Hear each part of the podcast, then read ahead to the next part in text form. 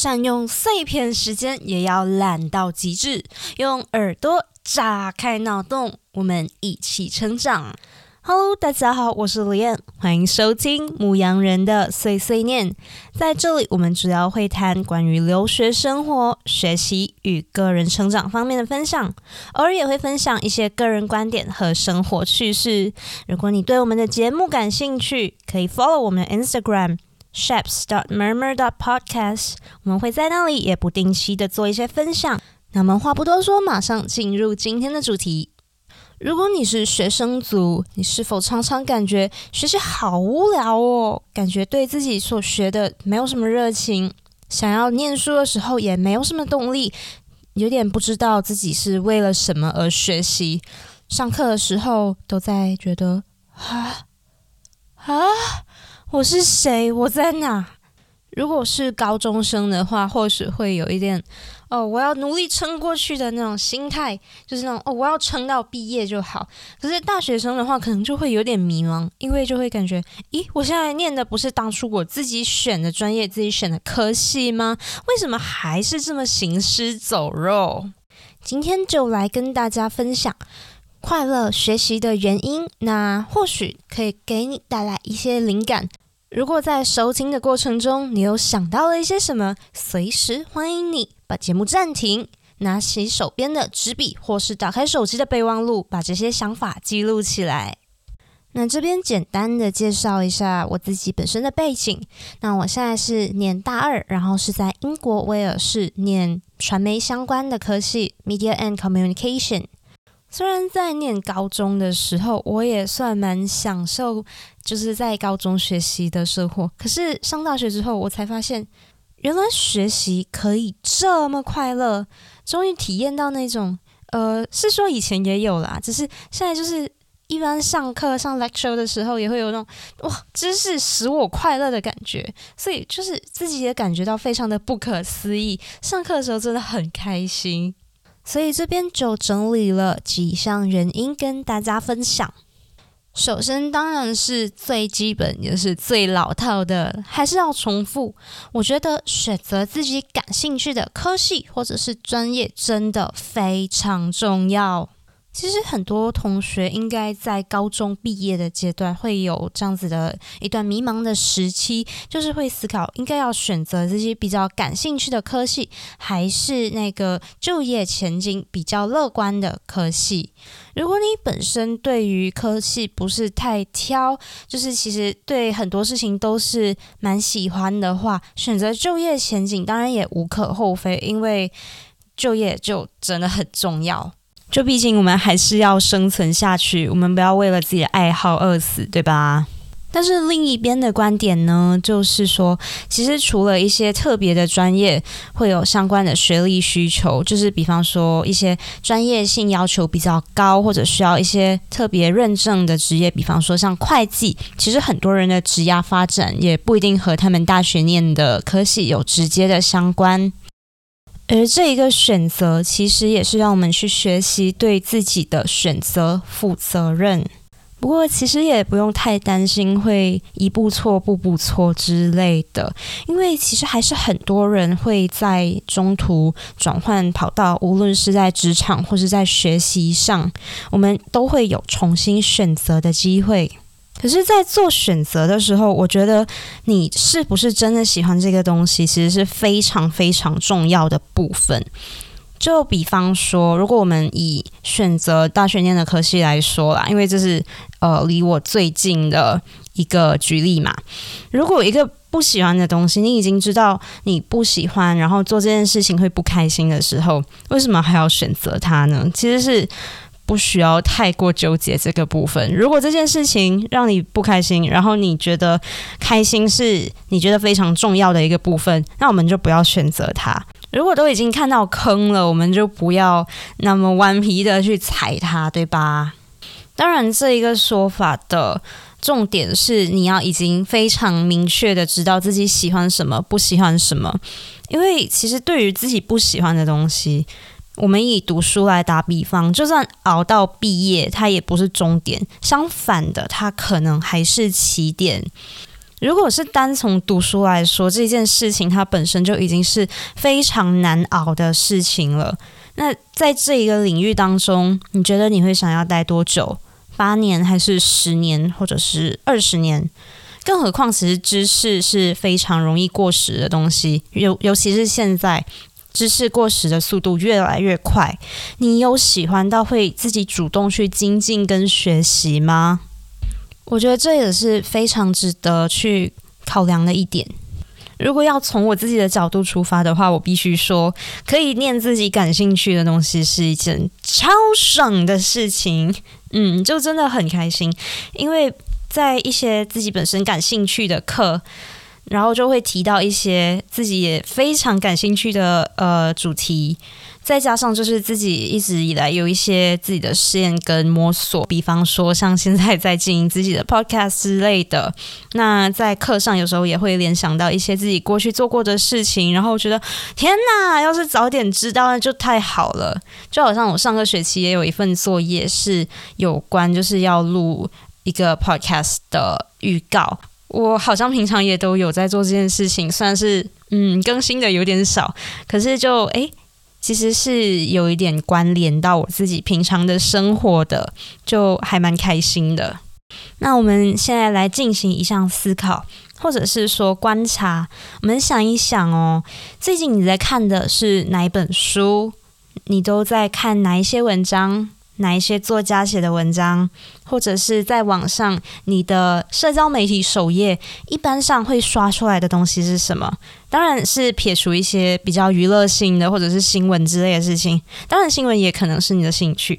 那你感兴趣的是什么？你每天都在吸取什么样的资讯？你都在看一些什么东西？或者是你的 YouTube 浏览记录都有什么东西？那你平常你会主动的想要学什么东西？比方说，你可能会平时想要多去接触一些艺术类的事情啊，或者是呃喜欢学嗯 PS 去调调色，或者是修修图之类的，这一些是你感兴趣的事情吗？什么东西会让你主动的想要自己去 YouTube 找个 tutorial 来看？也可以翻一翻自己的 Google 搜寻记录上都有些什么东西，如果有必要的话。可以把节目暂停，拿起手边的纸笔，或者是打开手机备忘录，想一想这些问题，然后等一下要记得回来哦。Hello，欢迎回来。希望通过观察自己的 consumption habit，可以让你更加清楚的知道自己的兴趣、喜欢的是什么。因为其实像是我们在念 media 的时候，常常也会提到说，会不会其实你现在在网上的一些资讯啊，然后会不会其实大数据比你自己更了解你？那其实通过这个方法，我们也可以去想想，平时我们手机上都会收到哪一些推送？那你收到的推送是你喜欢的吗？你如果有在刷抖音啊，或者是刷一些其他的短视频之类的，他们都会推哪一些内容给你？大数据把你归类成哪一类人？你的兴趣是什么？那这些其实都是非常有趣、值得观察的部分。说不定也是一个认识自己的好方法哦，就是反过来操作嘛。好，那我们现在进入快乐学习的三大要素的第二点，就是举一反三，连接个人生活经验和兴趣，强行把无趣的变有趣。听起来好像有一点遥不可及，可是其实它还是。至少至少啦，在我的学科是可行的。对于其他学科，我是不确定。可是我的猜想应该是，如果是人文学科，应该都还是可以的。那可能现在就有人在想哦，刚刚不是有提到，就是诶，我自己念 media，然后我平常也有在做，嗯，就是自己的经营自己的 podcast 之类的。那这不就是连接个人生活经验吗？本质上有一点点的差异。那这边想要说的是，你在专业以外，你感兴趣的又是什么东西？比方说，你喜欢手游吗？还是你喜欢看综艺？那这个部分，因为我自己是传媒生，那我当然就是 举传媒的例子啦。那这边想要强调的呢，是把自己就是空闲时间的一些爱好。带入你的学习当中。或许理论是无趣的，可是当你把它和自己喜欢的东西做连接的时候，它就变得比较有趣，然后你自己也会有比较深的印象。如果你现在是要写一篇 essay 的话，如果你把它带入到喜欢的一些领域上的话，因为你喜欢这一个事物嘛。那你自然对这件事物也会有比较深的了解，那非常有可能你就可以带到一些比较独到的观点，或是一些比较深入的部分，其实是也蛮有利的哦。当你可以举出课堂上没有举的例子的时候，其实是一件蛮不错的事情，因为那代表你有举一反三的能力。即使你的喜好和主流，或是多数人，或者是多数同科系的同学不一样，那也没有关系。其实好像更好，因为就很特别嘛。如果要用我自己来举例的话，我常常会跟朋友开玩笑说，我应该是一个假的传媒生吧，懒惰追剧，很少看电影，然后不太追星，动漫也没什么看，没有什么跟网红。新闻也只是非常随心的在看，应该嗯就是假的传媒生吧。可是其实很多东西还是可以强行带入自己喜欢的东西，比方说我自己常常强行带入的东西就是电动游戏。虽然我自己对电动游戏的涉猎也不是太深，可是。我真的还蛮喜欢用电动游戏来举例，不管是在广告啊，还是 representation，甚至哦，甚至是到民族主义之类的东西，真的不知道自己怎么扯的。所以其实还蛮好玩的一点就是这个部分，如果你喜欢的东西是别的东西，就就用啊，你喜欢什么就尽管的拿来举一反三。就像我最近，我还蛮想去研究梗图的，就不小心掉入了梗图的深坑。结果我发现大三有一门课专门研究梗图跟 memes，超开心的。明年我要选那一门，应该很热门，我觉得。所以呢，我们现在又要来进行我们的第二项活动，想一想做什么会让你感觉开心。在有空的时候，你喜欢做些什么事情？那这一次呢，同样把你的答案写在刚才的同一张纸，或者是手机的备忘录上，然后请设一个两分钟的 timer，在这两分钟里面写下你喜欢的娱乐的放松的活动，写越多越好，还有自己感兴趣的事情。那现在开始喽，两分钟后我们再回来哦。Hello，欢迎回来。不知道你的纸张上面写了多少件事情呢？如果很多的话，那不错哦。或许你就可以这样子比较直观的看到自己喜欢的是什么，感兴趣的是什么。如果写的不多，那也没关系，还有好多时间可以慢慢想、慢慢写。也可以通过之前的几项活动，就是观察自己的 consumption habit，或是自己平时做的事情、爱看的书，那这些都可以帮助你更加了解自己喜欢的是什么。那在这之后呢？或许你也可以花一些时间去思考，这些你所喜欢的事物可以如何跟你所在的领域做一个连接。就以我刚才打的比方，就是电动游戏的部分。其实，但是电动游戏也可以和很多意想不到的领域做连接。比方说，在我之前写作业查文献的时候，就有看到一些好像是关于呃电动游戏的概念在。呃，教学就是在教育方面的运用，还有就是呃，企业企业管理的时候的游戏化，还有就是用心理学、行为学去分析电动游戏，其实都是非常有趣的。那接下来呢，我们就来看最后一块。而对于这一部分呢，其实也是我在念大学的时候最有感触的，那就是在大学的学习环境还有学习的制度上，会让我觉得这个制度它是强调在这个学习环境中努力就好，不必内卷。换句话说，其实就是在同学之间没有过度的强调同才竞争。当然，我相信也不是每个人都会认同这一点，但这其实是呃以我自己的经验作为基础。因为其实我自己在呃小学还有中学的时候都没有把太多的重心放在学业上，比较偏向是把重心放在社团和活动上面。可是因为在大学到目前为止是还没有参加到，就是一个让我特别特别投入的社团，所以自然也会把比较多的心思放在学业上。可是，如果从制度上来说，我还是会觉得这个环境、这个制度还是相对的，比起小学跟中学是比较不强调竞争。首先，最明显的就是没有排名，然后在同学之间一般也不会比成绩，因为其他人一般上都不会问。当然，还是会有同学来问或者是讨论。可是，如果你不想让人知道，你可以不说，然后你也可以。不主动问别人的分数，除非你真的很好奇。可是，哎，好奇心可能会杀死一只猫，所以。如果想要让自己好受点，其实可以就是自己看着自己的 grade 就可以了。如果拿 first grade，那你可以自己在房间欢呼；然后拿 second 的话，那也可以开心一下。如果觉得自己需要再改进，那就改进就好，不需要太过度的去在意跟其他人比较。它比较偏向是让自己进步，然后把重点放在慢慢的去累积自己的知识和经验。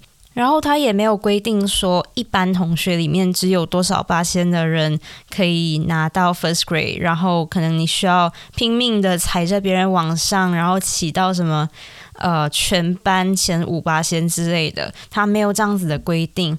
所以就感觉那个竞争的感觉比较小，你就可以完全的就是相信哦，我今天拿 first grade，那我应该是还做的还 OK 还不错。然后如果我今天拿 second 的话，那就是我也还可以，我大概就是在 average，然后我可以再更努力一点。如果我想要拼到 first grade，可是最重要的就是确保自己有毕业就好。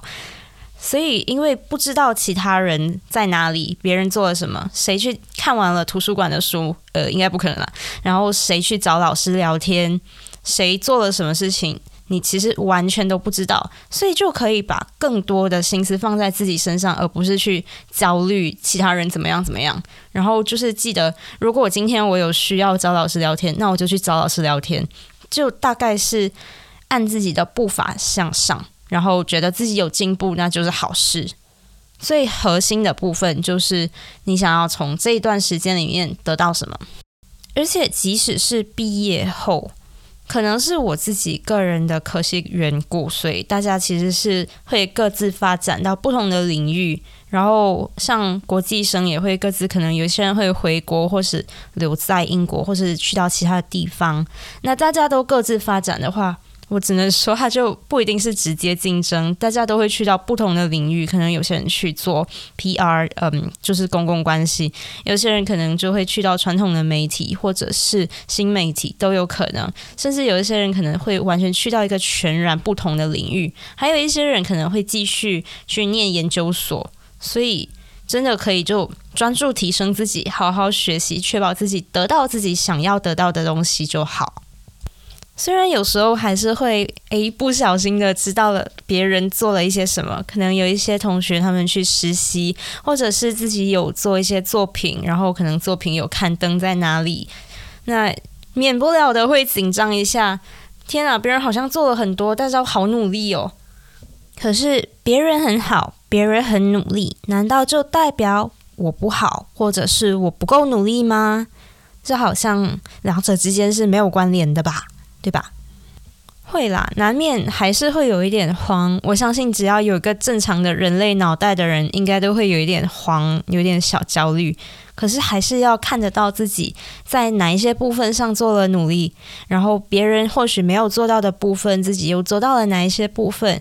比方说，我就会诶紧张，可是同时也会。想一想，其实我也有做一点点自己的时间啊，像是诶这个 podcast 啊，一些独立的 project 啊，其实这些也是不错的实践经验。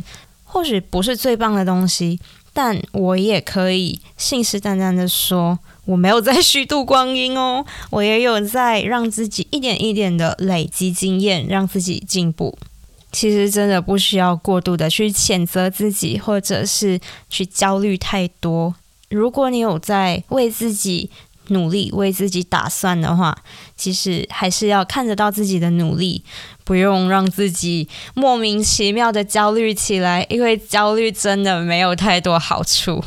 同时，也可以想一想，别人做的事情你就一定要做吗？或许别人的目标和方向都完全和你不一样，那你真的需要做这件事情吗？这也是一个值得考虑的问题哦。那我们现在来做一个小小的反思：你曾经因为看到别人进度而谴责自己，觉得自己总是无所事事、一事无成吗？那现在我们换个角度想一想，你又做了些什么？你把时间放在哪里？是别人没有做到的？或许可以想一想，然后把它写下来。如果真的真的想不到，那也没有关系，因为与其花时间在懊恼这回事，你现在手上的这张纸或者是备忘录上已经写满了你喜欢、你感兴趣的事物。那你下一步要做什么呢？如果真的想不到的话，那也没有关系。从今天开始，当这一集 podcast 结束之后，你就可以开始观察自己的 consumption habit，在看什么、读什么、做什么，相信也会有很大的帮助。说不定你就会因此发现一个自己从来都不认识的自己哦。那么，以上就是我上个学期快乐学习的三大因素。这里就总结今天的重点。首先是学习自己感兴趣的事物是一件非常开心的事情。对于自己不喜欢的事物，就算可以熬到毕业，也不是终点，而是起点。所以选择一个让自己喜欢到会想要主动精进的领域是非常重要的。第二项呢，就是学会举一反三，把无趣的理论连接个人生活经验。强行把无趣的事物变得有趣。那最后一项呢，就是反思与调整自己的学习心态，把更多的关注放在自己提升自己的能力和经验上，那就可以避免过多的因为同差竞争而感到焦虑。那今天的分享就到这里，非常感谢你听到最后，并且一起思考，还有动手制作了你专属的灵感小笔记。其实这边我也非常好奇，大家的小笔记、小纸条上都写了些什么。如果今天的活动有让你找到了一些自己身上的小亮点、小惊喜，或是发现了一些你也不知道的事情，如果你乐意的话，也非常欢迎你在 Instagram 的现实动态上分享你的心得。那也要记得 tag 我们 shaps dot murmur dot podcast 哦。如果你喜欢今天的内容，欢迎你在你所使用的平台上订阅我们牧羊人的碎碎念，并且给我们留下评分或是留言，告诉我们之后你想听的内容，那对我们会非常有帮助的。那就到这里喽，我们下一期再见，拜拜。